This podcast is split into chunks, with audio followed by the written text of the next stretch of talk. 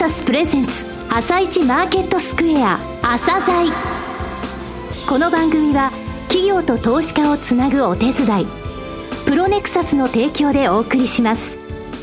皆さんおはようございます。アシスタントの玉木葵です。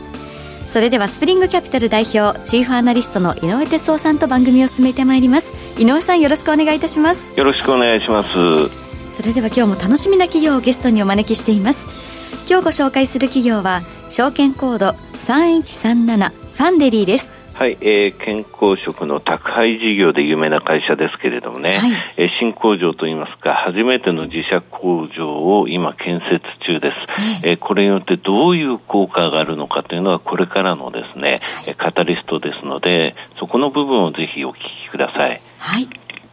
それでは、朝鮮今日の一社です。朝鮮今日の一社。本日は証券コード3137東証マザーズ上場のファンデリーさんにお越しいただきました。お話しいただきますのは代表取締役でいらっしゃいます安倍康介さんです。本日はよろしくお願いします。よろしくお願いいたします。えー、特番含めますと3回目のご紹介となりますが、業績非常に好調ですね。はい、ありがとうございます。えー、前期まで7期連続増収増益。特に去年のですね、増収増益、増益の部分でものすごい評価できるなと思うんですけどね。はい。はい、えー、今期もその更新を目指されています。えー、まずですね、初めて聞かれるリスナーの方もいらっしゃいますので、はい、御社の遠隔、それから事業内容をですね、簡単に、えー、お話しください。当社は一人でも多くのお客様に健康で楽しい食生活を提案して、豊かな未来社会に貢献するということを目的としまして、私が27歳の時である2000年9月に設立いたしました。はい。社名のファンデリーの由来ですけれども、FUN、面白さ、楽しさ、感動とデリバリー、お届けするを組み合わせて作りました。うんファンとデリバリーなんですね。そうなんです。会社設立の翌年に栄養士がお客様のご自宅に直接お食事をお届けするカウンセリングデリバリーというものを開始しまして、はい、2004年の4月に健康食の通販カタログのミールタイムを創刊いたしました。はい、えー、現在、MFD 事業である健康食の宅配事業と、マーケティング事業の2つの事業を行っております。はい当社は一食二社会の実現を目指しておりまして、まあ、一番大切なことは食事コントロール。うん、それでも難しい時には医療を行う社会を作りたいということを考えております。一食に社会。はい。一食べる、二が医者ってことですね。はい。そういう社会ってことですね。そうですね。うん、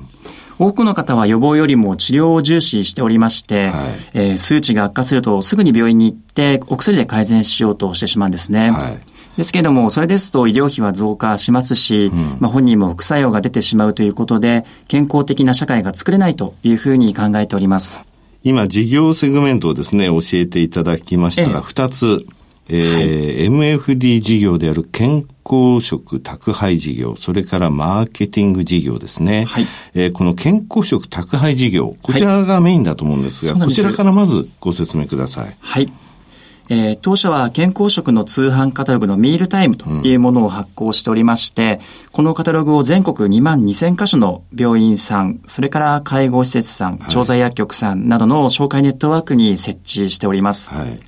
えー、長年の信頼関係で築き上げてきた、その紹介ネットワークの医師、栄養士さんから患者さんにカタログを配布していただきまして、はい、ご自宅でお食事を選んでいただいてご注文いただくというのが基本的な流れとなっております。はい。で、当社のオペレーターはすべて栄養士なんですけども、はい、えー、栄養士か管理栄養士なんですね。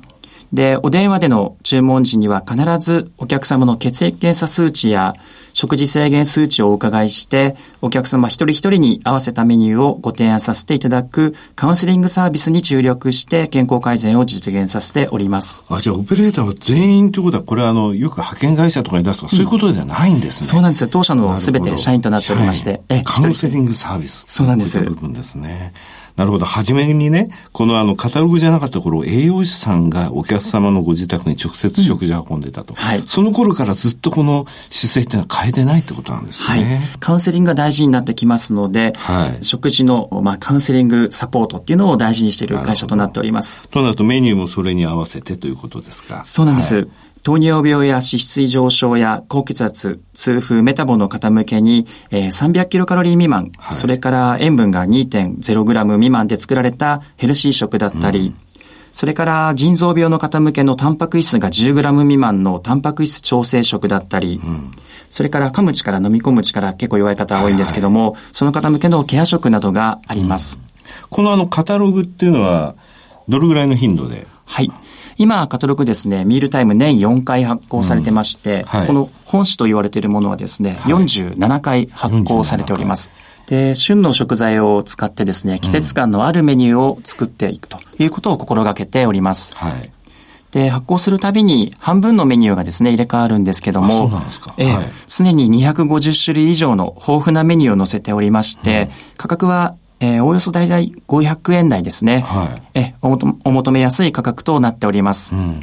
で、美味しさをですね、瞬間冷凍で閉じ込めた冷凍タイプのお食事ですので、はい、うん、保存料、合合成着色料はですね、一切使っておりませんので、うん、安心してお召し上がりいただけます。はい、結構あの、毎日のことなんで、うん、という人いますよね。そうですね。うん、まあ、そういった方のためにですね、定期コースっていうものもありまして、はいうん、栄養士お任せ定期便という、えー、サービス名なんですけども、はい、あの、当社の担当栄養士がですね、一人お客様つきまして、はい、毎週または各週にお届けしております。うんで、リピーターが獲得できますし、まあ、当社としては安定的な収益がね、ねうん、見込めるということもあって、注力しているサービスです。はい。今現在の顧客数とか教えていただけますか？はい。えー、現在25万人おります。うん。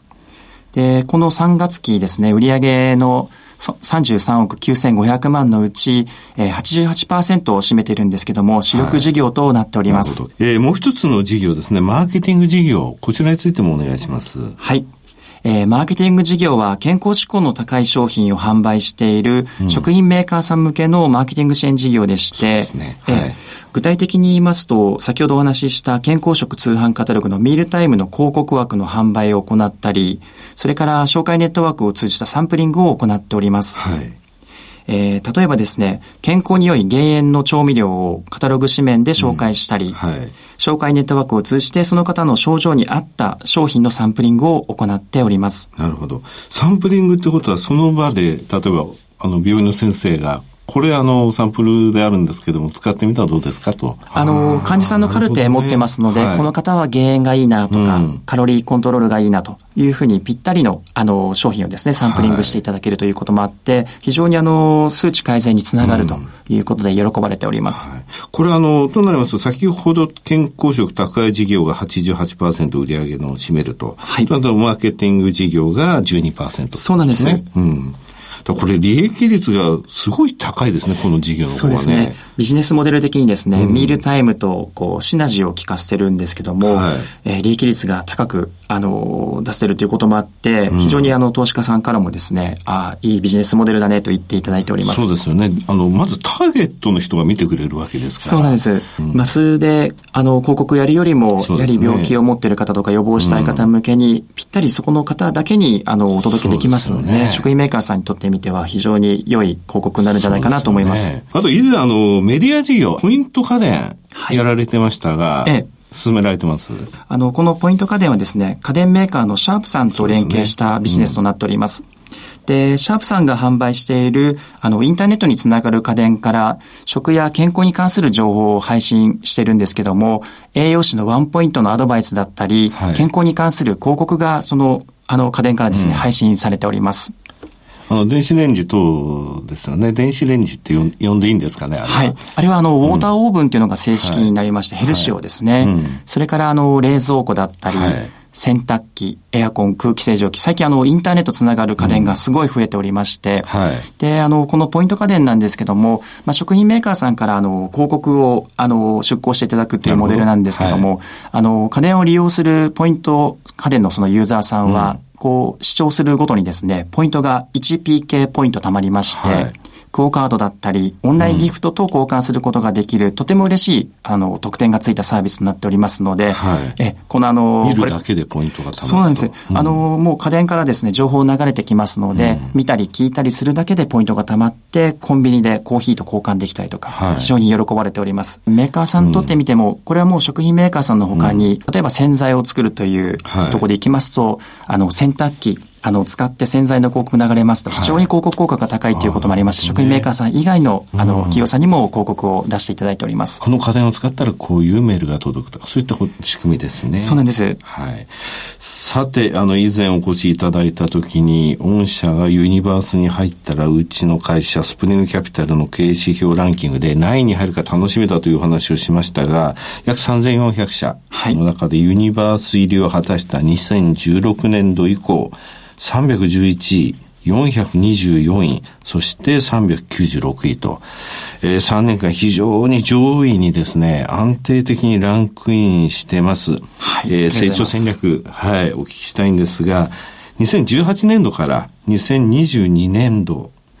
中期経営計画を進められていらっしゃいますが、こちらのご説明お願いします。はい。えー、当社の事業領域である食事の宅配事業はですね、はい、あの、共働きの方が増えていったり、うん、ライフスタイルが多様化していくと。それから女性の社会進出。いろいろあの社会的背景もありまして、堅調に推移しております。はい。で、このような環境の中で、あの、段階の世代の先頭である、1947年生まれの方がですね、はい、75歳となりまして、ね、えーうん、本格的な一人暮らし社会が始まるんですね。うん、まあ、そういった、あの、2022年問題を確実に捉えるために、はい、中期経営計画のウィル2022というものを策定しました。うん、この5カ年計画でいきますと、2022年度に売上高が100億円、はい、営業利益が20億円目指しております。で、内訳でいきますと、MFD が91億、マーケティング事業が6億、うん、それから新しく新設するメディア事業が3億となっております。はい。これあの、売上の伸び大きいですね。はい。あの、この3月期は34億円でしたので、うん、そうですね。4年間で100億まで持ってくるということですね。はい、そうです。うん、で、MFD 事業なんですけども、はい、生産から販売まで自ら行っていく SPA モデル、はい、えー、こちらに転換していくんですね。製造小売ですね、うんはい、で、私たち初めての自社工場を進めてるんですけども、うん、今年の年末に完成予定となっております。はいで、素材にこだわった高品質なあの商品をお客様にお届けすることができますので、あの、新たな価値をですね、生み出す展開ができるかなと思っております。それからポイント家電の早期収益化もできますので、うん、このメディア事業ですね、3番目のあの柱として、はい、えー、新事業、あの、作ってまいりたいと思っております。うん、これもあの事業セグメントとして独立できる程度にまで持ってくるということですね。はい、そうですね。はい